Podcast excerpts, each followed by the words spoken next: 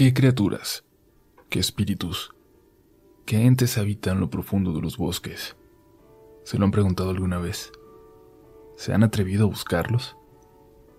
Hoy presentamos la historia de Jorge, un ex militar que buscaba tener un tiempo tranquilo, lejos del trabajo y del estrés, en un viaje de cacería con amigos. Se encontraría, sin embargo, con el viaje más aterrador de su vida. Pasamos a la historia de hoy. Estás escuchando Relatos de la Noche.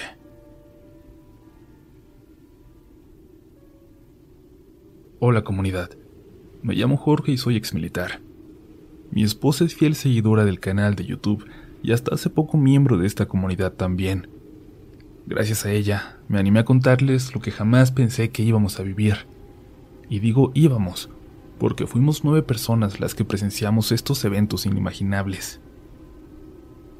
Trataré de contar esta historia lo mejor posible. Omitiré algunos nombres y lugares específicos. Yo fui militar. La verdad es que a mí me gustaba mucho este trabajo, a pesar de que mi vida estuvo en constante peligro en muchas ocasiones, pero me gustaba sentir la adrenalina cuando nos tocaba enfrentarnos con los delincuentes. Sin embargo, opté por dejarlo ya que mi esposa y mi madre siempre estaban con la angustia. Mi mamacita me rogaba que dejara ese trabajo, que siempre estaba pensando que un día iba a llegar en un ataúd. Y pues, para que ya no estuvieran con esa preocupación, decidí darme de baja cuando tuve la oportunidad. Yo siempre fui una persona sumamente escéptica, a pesar de que me habían pasado algunas cosas extrañas, pero siempre opté por hallarles una explicación racional, y más cuando estuve en el ejército, pues ahí fui testigo de las cosas tan terribles y abominables de las cuales los hombres son capaces, sin importar si el daño se hace a niños o a mujeres. Y créanme de verdad que vi cosas terribles. Por esta razón, cuando alguien contaba algo sobrenatural, historias de brujas, de la llorona o de fantasmas, yo no podía creer que la gente en pleno siglo XXI siguiera creyendo en estas cosas. Les decía que mejor le tuvieran miedo a los vivos y no a los muertos, porque eso sí que hacían daño. Era fácil decir eso, cuando uno había vivido esto que estoy a punto de contarles. Después de dejar el ejército entré a trabajar con uno de mis hermanos, que tiene un taller de juguete educativo. El trabajo es de lunes a sábado como lo es el de muchas personas. Dejé de tener comunicación con los compañeros de mi anterior trabajo, pero seguí en contacto con el chino, que seguía en el ejército. Con él formé una gran amistad en los años que compartimos el uniforme, las misiones Platicábamos de vez en cuando y yo la verdad que estaba cansado y estresado, así que en una ocasión le dije al chino que organizáramos una cacería, que ya me hacía falta desestresarme. Me dijo que él podría hasta dentro de cuatro meses, que para ese entonces le darían vacaciones. Va, le contesté. Tenemos tiempo suficiente para organizar todo. Le dije a mi esposa que en unos meses me iba a tomar unas vacaciones, que saldría al campo de casa y estuvo de acuerdo, pues ya me había notado cansado. Sabía que estaba estresado y que ya me hacía falta salirme de la rutina. En esos cuatro meses estuvimos organizando todo a detalle, pues quería que todo saliera a la perfección. Eran ya finales de marzo, principios de abril, cuando por fin nos iríamos de cacería por tres días a la sierra de Michoacán. El chino invitó a dos amigos suyos. Iban también mi hermano y dos compañeros del trabajo, además de mi primo y un tío. En total, nueve hombres. Nueve hombres para pasar tres días en el bosque. Ya habíamos quedado con el chino de ir para aquellos lugares de la sierra, porque ya habíamos andado por esos lugares con el ejército. Hay regiones peligrosas, pero esa sierra tiene también unos bosques hermosos y muy profundos. Nos dispusimos a salir un viernes muy temprano. Iríamos divididos en dos camionetas una detrás de la otra, comunicándonos por radio para cualquier cosa. Todo transcurrió con normalidad. Nos detuvimos en un pueblo llamado Villamadero, muy bonito, para comer algo. Entramos a una pequeña fonda y pedimos algo para comer. Al final ordenamos también unas cervezas y estuvimos platicando de cuánto nos faltaba para llegar, de por dónde nos iríamos, de los planes. En este punto de la plática, nos interrumpió un hombre de unos 50 años que estaba comiendo con otro señor. Perdón que los interrumpa, pero piensan subir hasta el salto.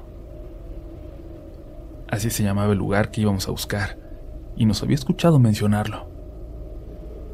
Sí, señor. ¿Por qué lo dice? No deberían subir hasta allá. Por allá se aparece el diablo. Yo me le quedé mirando, quizás mostrando entre burla e incredulidad, pensando que nos estaba jugando una broma. Es en serio, continuó el señor. Aunque no lo crean, a Celerino, un señor de por aquí, lo agarró la tarde por esos rumbos buscando a dos de sus vacas que se le habían perdido. Y llamaron no la cuenta. No dejé que terminara de platicarnos. Solo le dije que no se preocupara, que nosotros no creíamos en esas cosas. Le ha de haber pasado otra cosa a ese señor Celerino, le dije, pero ya ve cómo es la gente, que le aumenta mucho a lo que le pasa. No se preocupe, señor. Vamos muchos hombres. Pero de todos modos, muchas gracias por preocuparse. Salimos de esa fonda un rato después y seguimos con el recorrido. Avanzamos hasta que terminó el pavimento y seguí un camino de terracería. Subíamos y subíamos y más nos adentrábamos en el bosque. Yo creo que pasó más de una hora y media de subir con las camionetas cuando llegamos a un punto en el que no podíamos avanzar más. Nos tocó bajar y cargar las cosas que llevábamos y terminar el recorrido a pie, pues ya no había forma de que las trocas subieran. Dejamos las camionetas lo más metidas entre los árboles y con unos machetes que llevábamos, cortamos ramas y hierbas y las cubrimos tratando de que se camuflajearan con la naturaleza. Cosas que se aprenden estando en el ejército. Caminamos más o menos un kilómetro y medio, sierra adentro, y encontramos un lugar perfecto para acampar. Empezamos a armar las casas de campaña y a juntar la leña para la fogata. Ya para cuando terminamos de hacer todo, ya estaba cayendo la tarde, aun cuando el sol todavía no se ocultaba. Pero ahí, en medio del bosque, ya se veía como si fuera muy tarde porque los árboles no dejaban entrar luz por ningún lado. Entonces, ¿qué, mi George? Vamos de una vez a ver qué cazamos. Quien y para la cena asamos un conejo a las brasas, o con suerte un venado, me dijo el chino.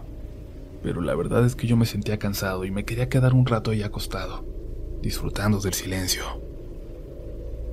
Más al rato. Estoy re a gusto aquí donde estoy, le dije.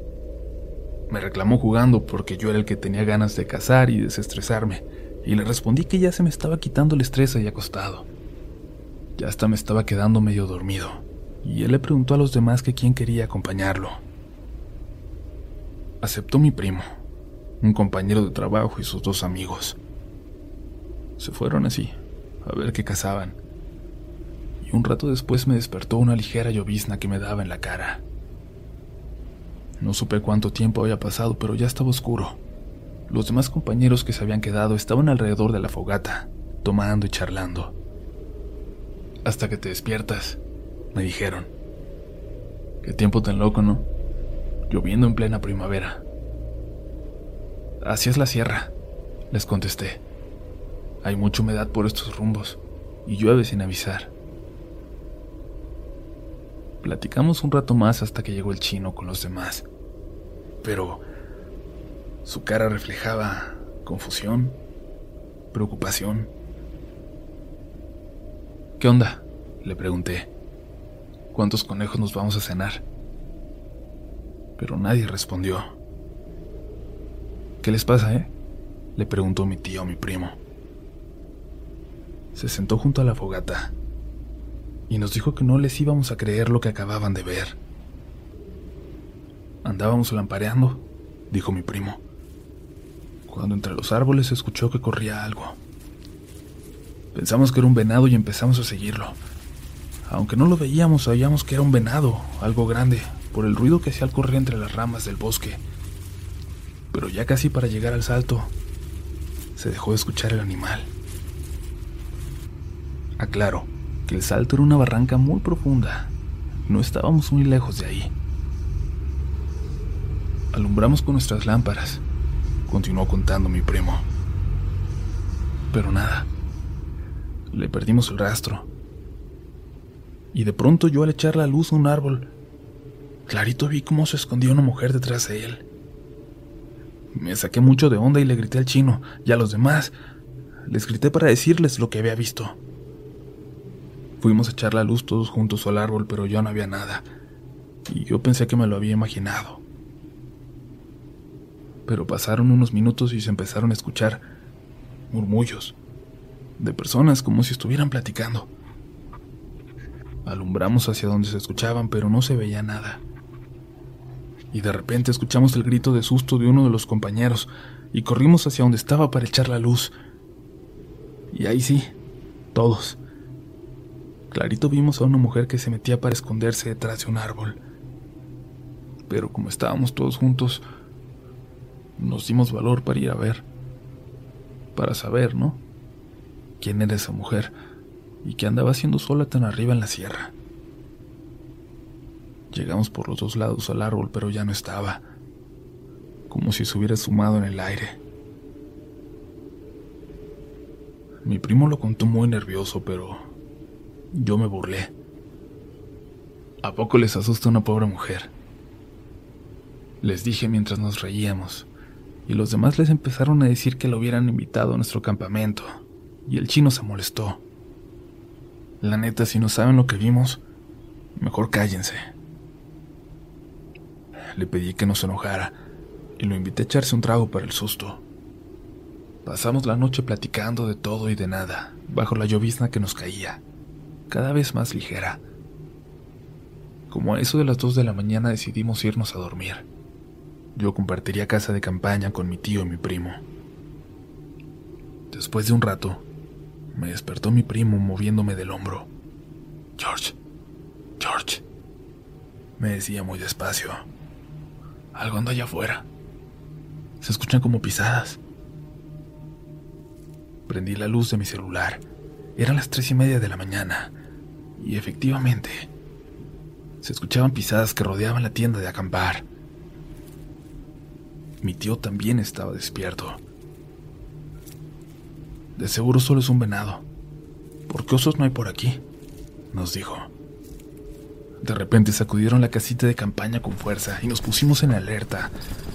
Y después de eso todo se quedó en calma. Cargué mi arma, mi tío la suya, y salimos a ver qué era lo que andaba allá afuera. El chino y dos compañeros ya habían salido también de sus casitas con armas en mano. ¿También escucharon? Preguntó. Le dije que sí con la cabeza. Un venado de seguro dijo mi tío. No, eso no era un venado, le respondió. Ya, chino, seguro que sí, le dije. Estamos en el bosque, invadiendo su hábitat. Mejor vámonos a dormir y a descansar. Creo que los convencí de no darle mucha importancia y regresamos a las casas. No hubo incidentes en el resto de la noche. Por la mañana, en el almuerzo, todos platicaban de lo que se había escuchado en la madrugada. Unos decían definitivamente que no habían escuchado nada. Otros dijeron que se escuchaban las pisadas de una persona. Yo simplemente prefería no darle importancia. Solo había sido un venado. Me repetía a mí mismo. Luego preparamos todo para salir a cazar. Salimos y nos dividimos en un grupo de cinco y uno de cuatro. Todo transcurría con normalidad. A lo lejos se escuchaban los disparos de nuestros compañeros. Cazamos algunos conejos y como a las 3 de la tarde se empezó a nublar. Recuerdo haber pensado que lo único que nos faltaba era que lloviera. Regresamos como a eso de las 5 al campamento, descansamos un rato y después nos pusimos a pelar los conejos que habíamos cazado. Ya en la noche los pusimos a asar a las brasas en la fogata. Platicábamos. La estábamos pasando muy bien. Pero para nuestra mala suerte empezó a llover. Primero una ligera llovizna, pero después bastante fuerte.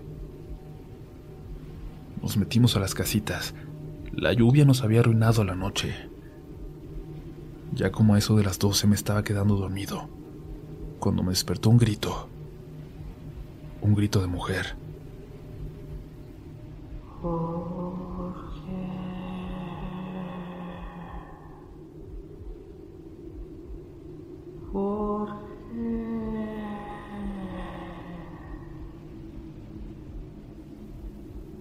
Escuché claramente que decían. Era un grito fuerte pero a la vez como callado, apagado. Me hizo pensar que estaba soñando y traté de no darle importancia. Un rato después ya me estaba quedando dormido nuevamente, cuando empecé a escuchar llantos. Llantos de una mujer. Eran llantos muy lastimosos. Se oía que estaba llorando muy triste.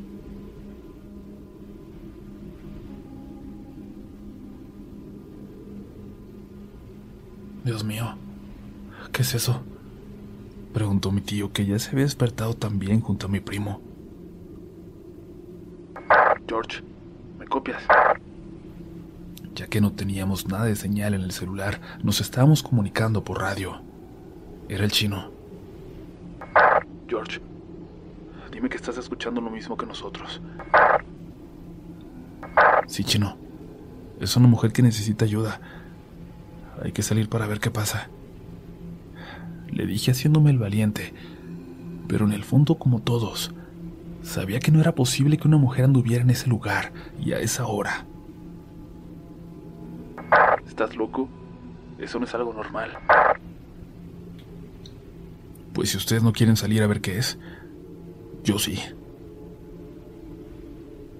Les pedí a mi tío y a mi primo que se apresuraran para salir conmigo.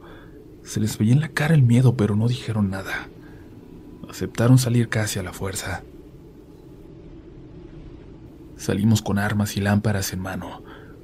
Había mucha neblina, tan pesada que se sentía en la cara como llovizna.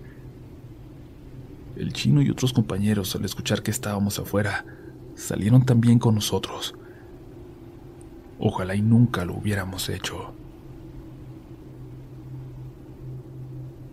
Alumbramos hacia los árboles, hacia donde se escuchaban los llantos. Grité. ¿Estás bien? ¿Necesitas ayuda? No se oía nada, solo el ruido de la lluvia caer en las hojas secas del suelo. Nos adentramos unos metros hacia el bosque, alumbrando con nuestras linternas, cuando de repente mi tío gritó. Allá abajo, abajo del árbol. Era un árbol enorme al que señalaba. Apuntamos las linternas hacia allá. Estaba flotando. Era una mujer flotando como a medio metro del suelo. Su cara era muy pálida y donde deberían estar los ojos, solo parecían haber unos huecos negros. Muy negros. Su vestido era color azul, pero muy, muy pálido, como muy viejo y le llegaba hasta los pies. No tenía ojos, pero nos estaba mirando. Madre de Dios, dijo otros los compañeros. Fueron segundos, pero bastaron para sentir el miedo más absoluto que una persona pueda sentir. Corrimos todos como pudimos de vuelta a la tienda de campaña, pero metros antes de llegar, el chino y mi tío, que iban adelante alumbrando con sus linternas, se detuvieron en seco. ¿Qué carajos es eso? dijo el chino. Miramos hacia donde la luz de su linterna iluminaba. Nos quedamos perplejos. A un lado de la tienda de acampar estaba una figura humanoide, negra, muy alta, y se veía con toda claridad. Se escondió detrás de la tienda cuando notó que lo mirábamos. Yo me sentía como en una película de terror. No podía creer que yo estuviera viendo estas cosas. Sentía un miedo que nunca antes había sentido. Y detrás de nosotros se empezaron a escuchar los llantos nuevamente.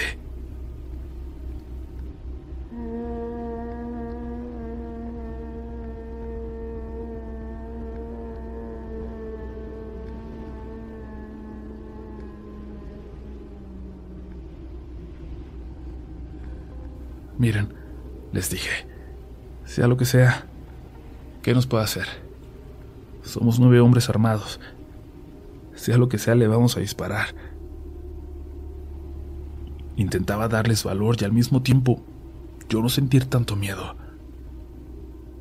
Los llantos allá atrás se seguían escuchando y agarramos valor de donde pudimos y seguimos caminando hacia las casas de campaña. Al llegar, ya no había rastros de la silueta que se había escondido, pero cuando entramos, todo estaba revuelto, como si alguien hubiera estado aventando todo para todos lados. El chino me dijo por radio que alguien se había metido a su casa, y le contesté que en la de nosotros también. Mi tío y mi primo ya estaban muy asustados. Yo también sentía mucho miedo, pero trataba de controlarme. Cerramos la tienda por dentro como si eso nos fuera a proteger de lo que fuera que estuviera allá afuera. No sé cuánto tiempo más pasó, pero el cansancio me estaba venciendo y me estaba empezando a quedar dormido. Cuando se escuchó de nuevo el llanto de esa mujer, cada vez más cerca.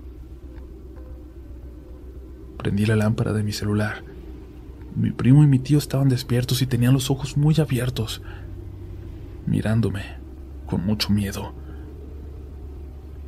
Cada vez escuchaban esos llantos más y más cerca, hasta que estaban allá afuera, afuera de nuestra casita.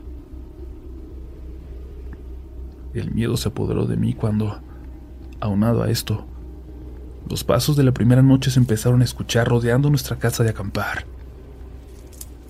Los tres estábamos en alerta, con armas en mano, aun cuando sabíamos que las armas no nos iban a servir de nada para defendernos de eso que estaba ahí, ahí afuera. Los pasos se oían cada vez más claros y más fuertes. Queríamos salir corriendo de ahí, pero las camionetas estaban muy lejos y en la oscuridad iba a ser imposible encontrar el camino de regreso. Justo estaba pensando en eso cuando se volvió a sacudir la casa de campaña. Pensamos que esa cosa le iba a tirar y a atacarnos, y tenía mucho miedo cuando prendí la linterna y alumbré hacia el techo. Y, ahí estaba. Ahí estaba ese ser. Ahí parado. Se lograba ver su silueta contra luz. En ese momento se escuchó un bufido, como de un venado, pero más grave. No sé qué era, pero era muy aterrador escuchar que bufaba. Sentí que todo se iba a colapsar.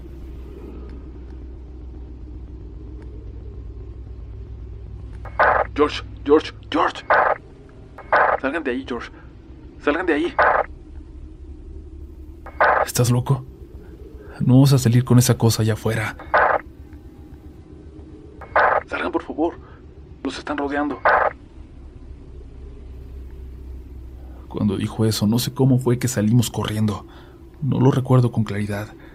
Pero cuando reaccioné ya estaba entrando a la casa de acampar del chino, y antes de cerrar por dentro, logré ver por un instante a cuatro figuras humanoides, negras, más negras que la noche y muy altas, en la tienda en la que estábamos. El chino y los demás compañeros estaban rezando lo que podían, todos ahí sentados, dándonos valor unos a otros, a punto de las lágrimas. Yo solo quería que amaneciera para irnos de ese lugar. Afuera se seguía escuchando el llanto de esa mujer, ese llanto que nunca olvidaré, las pisadas, los murmullos. Ya no sé si los demás también lo escuchaban o solo era yo por el terror que estaba sintiendo. No supe a qué hora me quedé dormido, pero cuando abrí los ojos ya era de día. Di gracias a Dios por el sol. Bendito sol. Nos miramos con gusto porque ya nos íbamos de ese lugar. Y al ir a nuestra casa de campaña vimos que estaba cerrada por dentro. Cuando la abrimos, nos dimos cuenta que todo lo que estaba dentro estaba roto. Todo lo habían hecho pedazos. Sentí un escalofrío que me recorrió todo el cuerpo. Empezamos a levantar las casas de campaña lo más rápido que pudimos. Lo que estaba roto lo junté y le prendí fuego.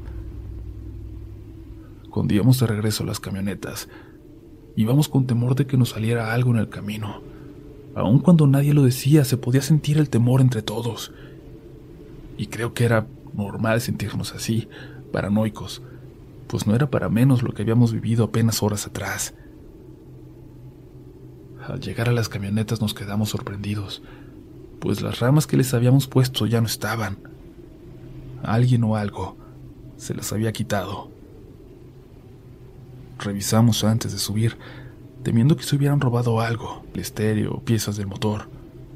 Pero no. Todo estaba intacto. Solo... Solo había muchas huellas alrededor de las trocas. Huellas de algo. Huellas de algo. De algo que desconozco. Salimos a toda prisa del lugar y nos detuvimos en la fondita a tomar algo, pues con las prisas. Nadie quiso siquiera entretenerse a desayunar. Y ahí estaba el señor, ese que dos días antes nos había advertido. No le dije nada de lo que nos había pasado, pero no hizo falta. El señor sabía de muchas personas que habían vivido muy malas experiencias en ese lugar, incluso de día. Dijo que era raro que alguien subiera de día y todavía más de noche, como habíamos hecho nosotros. Estuvimos buen rato ahí, y el señor, que ahora sé que se llama José, nos platicó lo que se decía de ese lugar y por qué se aparecía el diablo. Esta vez no lo interrumpí y dejé que nos contara una historia muy interesante que también espero contarles alguna vez. Créanme amigos, que a nadie le deseo lo que vivimos. Es algo que marcó mi vida y la de mis compañeros para siempre. Y si alguien dice que no hay que tenerle miedo a los muertos, ya lo quisiera ver en una situación como esta. No es lo mismo decirlo que vivirlo. Gracias por escuchar mi historia. Si te gusta este contenido, no dudes en suscribirte para que estés pendiente de lo nuevo que tenemos cada semana. Síguenos también en Instagram y Twitter, donde nos encontrarás como RDLN Oficial. Y también puedes suscribirte a YouTube, donde tenemos varios relatos nuevos cada semana. Esto es Relatos de la Noche.